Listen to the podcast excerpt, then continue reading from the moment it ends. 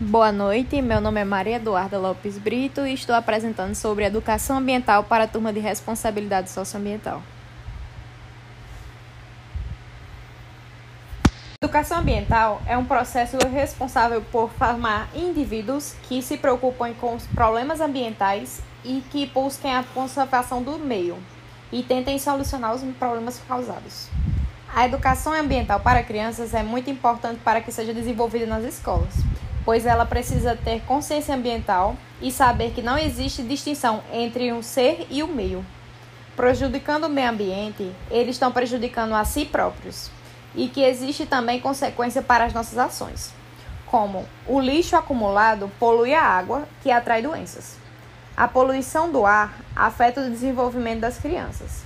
O esgoto despejado nos rios mata os peixes e entre outras ações que também têm suas consequências e são prejudiciais para a própria existência do homem.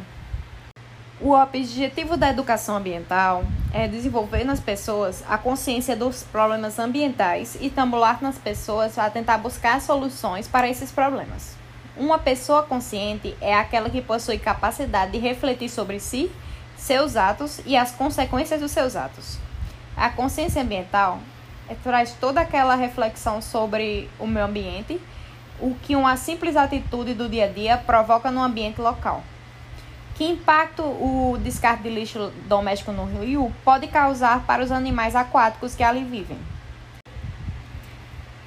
Ter consciência ambiental nada mais é do que compreender o meio ambiente e a consequência que certos atos no cotidiano podem causar a ele.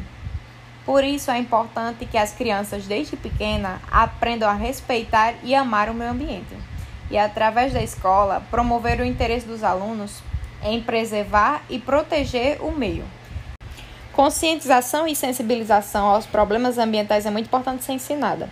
Ampliar também o conhecimento ecológico e incentivar o consumo consciente de recursos como água e energia, colocando placas nos banheiros, bebedouros e sala de aula. Ensinar também a importância de coleta seletiva e disponibilizar lixeiras recicláveis. Promover a redução do uso de plástico, dando preferência por produtos que agridam menos o meio ambiente. Fazer o reaproveitamento de materiais e evitar o desperdício. Fazer uma horta coletiva. Uma ótima forma de adotar a educação ambiental nas escolas é através da realização de eventos para celebrar datas comemorativas, como o Dia Mundial do, da Água, o Dia da Árvore e o Dia Mundial do Meio Ambiente, Dia da Mata Atlântica e entre outros. Outras ações como Feira de Ciências e passeios extracurriculares, assim como em sítios arqueológicos e museus também podem auxiliar no engajamento das crianças com causas ambientais. A conservação do meio ambiente depende diretamente da concentração e da mudança de hábitos das pessoas. Tal mudança só é possível através da educação.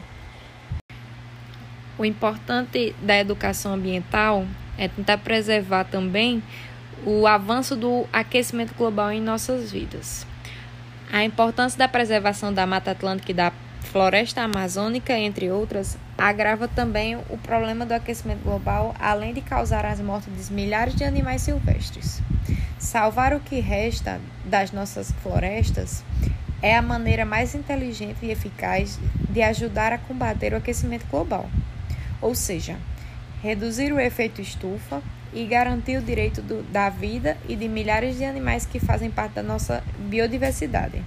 Você pode ajudar a manter a perpetuação da grande diversidade da vida, contribuindo com a educação ambiental para salvar a destruição das últimas áreas de mata preservada. Texto produzido e inspirado no site www.unicamp.br e também brasilescola.com.br.